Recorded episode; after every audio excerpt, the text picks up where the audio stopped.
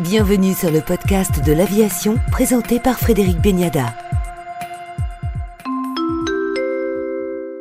En partenariat avec IPK Prévoyance. Bonjour à tous, nous recevons aujourd'hui Bruno Saint-Jean, président directeur général de l'ONERA, l'Office national d'études et de recherche aérospatiales, pour un entretien en deux parties. Bonjour Bruno Saint-Jean. Bonjour et bonne année. Et bonne année. Comment l'ONERA d'abord a-t-elle traversé cette crise et quelle est aujourd'hui la, situation euh, financière de l'ONERA? Comme tout le monde, on a été évidemment impacté avec euh, des périodes où euh, pendant le confinement, tout ce qui était expérimental par exemple ne pouvait pas tourner. On a réussi la gageure de réussir à couvrir quand même ce qui était prévu dans l'année en matière de soufflerie par exemple, qui n'ont travaillé que 9 mois au lieu de 12, mais ça a fonctionné quand même. Et puis globalement, on termine l'année dans des conditions assez étonnantes par rapport au reste de la profession. On a à peu près tenu nos objectifs de prise de commande, malgré évidemment les baisses de commandes industrielles qu'on a en partie compensées. On va terminer avec des comptes qui seront équilibrés, peut-être même un petit peu dans le vert. On a embauché et on va encore continuer d'embaucher en 2021,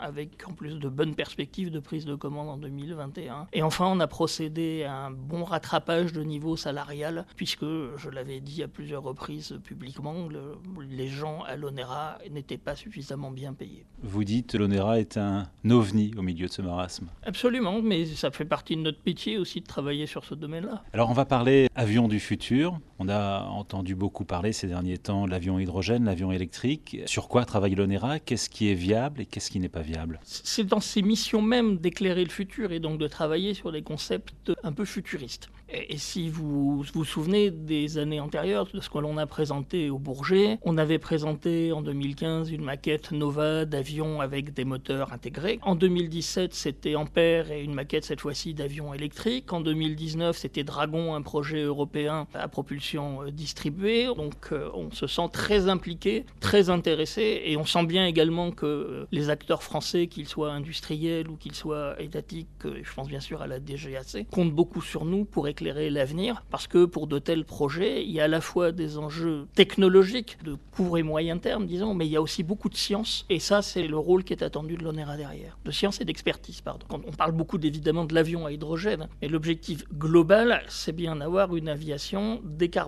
sur toutes ses dimensions. Et on parle beaucoup d'avions commerciaux, parce que finalement, c'est la gamme la plus nombreuse, mais c'est bien toute l'aviation qui est concernée, depuis l'aviation générale, les petits avions, les petits aérodromes, l'aviation régionale, et puis l'aviation moyenne et long courrier. Et la réponse aux besoins de décarbonation dans ces différents domaines n'est pas forcément la même. Vous évoquiez par exemple le côté batterie impossible aujourd'hui pour un moyen courrier c'est quand même quelque chose qui est regardé pour des petits avions. Voit bien que des solutions différentes sont regardées.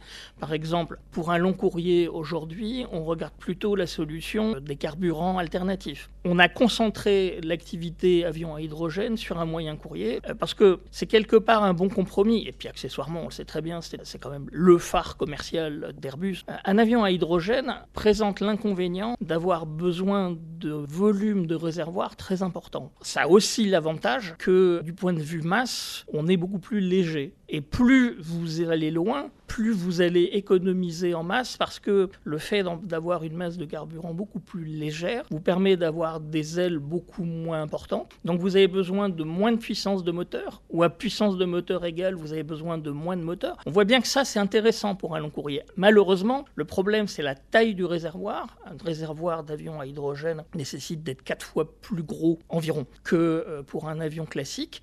Et aujourd'hui, pour un long courrier, ça ne converge pas. Dans les, dans les reproches que l'on entend aujourd'hui fait à l'hydrogène, vous avez les craintes des risques. Je, pense d'ailleurs, quand on regarde l'histoire, qu'il doit y avoir un peu euh, un volet Hindenburg plus ou moins dans nos mémoires profondes. Mais il faut pas oublier que, d'abord, quand on a introduit le kérosène sur les avions, on a aussi entendu des fortes craintes avec des gens qui disaient jamais on mettra un passager dans un truc qui est rempli de carburant. On voit bien qu'on y est arrivé. On voit bien que finalement, dans un risque de type incendie, l'hydrogène a des avantages par rapport au kérosène kérosène. Comme la molécule est légère, elle va s'élever. Alors que, évidemment, en cas d'accident, le fuel se dépose et là, ça, génère une propagation d'incendie. Et en plus, le, le feu d'hydrogène est beaucoup moins rayonnant qu'un feu de kérosène. Donc, il n'y a pas que des inconvénients là-dessus.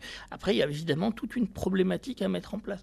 Alors, on nous promet l'avion à hydrogène 2035. 2035, c'est demain. Pour un avion à hydrogène, il faudra une véritable rupture technologique dans la conception, dans la forme de l'avion. On y sera en 2035 à l'avion à hydrogène?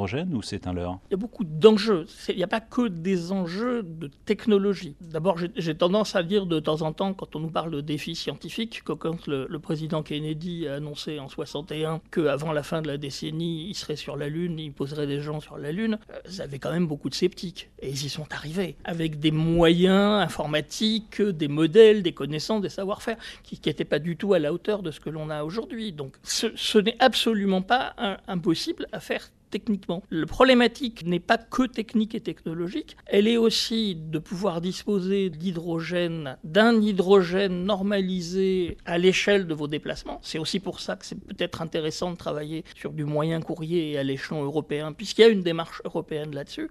Parce qu'en long courrier, vous n'êtes pas sûr qu'à votre point d'arrivée, vous trouviez l'hydrogène dont vous avez besoin, les capacités de ravitaillement. Donc ça, c'est un des enjeux. Et puis vous avez un autre enjeu important qui va être la certification l'appareil. Parce que pour les organismes de certification, un avion à hydrogène va avoir beaucoup d'innovations. Il y aura plus de bases de référence. D'ailleurs, euh, la DGAC a bien perçu cet enjeu-là, qui a commencé à lancer des réflexions sur le sujet. Et bien sûr, l'ONERA y prend toute sa place. Vous voyez, par exemple, euh, on vient d'annoncer il y a quelques jours que euh, l'hélicoptère H160 d'Airbus Hélicoptère venait d'être certifié par l'EASA. Je vous rappelle qu'il a été pour la première fois présenté au public début 2015 par Airbus Hélicoptère. Donc vous voyez le temps que ça a pu prendre. Et au passage, c'est un exemple intéressant, euh, puisqu'on parle avant tout de démarche environnementale, puisque cet hélicoptère est parti de l'ONERA, au sens où ce sont des scientifiques de l'ONERA qui ont imaginé, en partant de la feuille blanche, de nouvelles règles aérodynamiques, de, de nouveaux modèles aérodynamiques, qui ont permis de concevoir cette pale assez particulière, qui est la pale un peu en forme de boomerang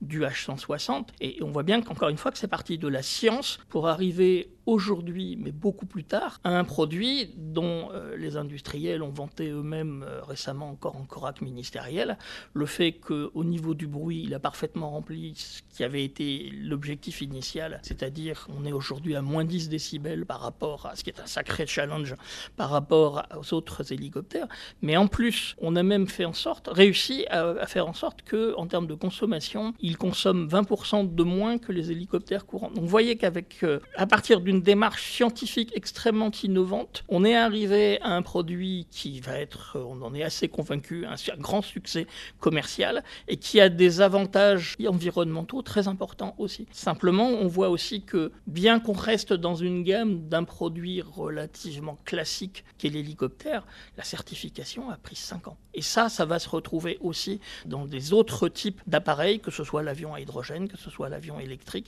C'est une dimension qu'il faudra certainement pas négliger. Donc 2035, c'est trop tôt non, 2035, c'est jouable. C'est jouable. Encore une fois, pourquoi ne serait-on pas capable de faire à horizon de 15 ans quelque chose d'aussi compliqué, mais qui n'est pas beaucoup plus que le vol vers la Lune qui a été fait en 8 ans et il y a, il y a 60 ans, 50, pardon. Bruno Saint-Jean, président directeur général de l'ONERA, que nous retrouverons dans quelques jours pour la deuxième partie de ce podcast pour évoquer cette fois l'aviation électrique, l'avenir des souffleries et le SCAF, le système de combat aérien du futur.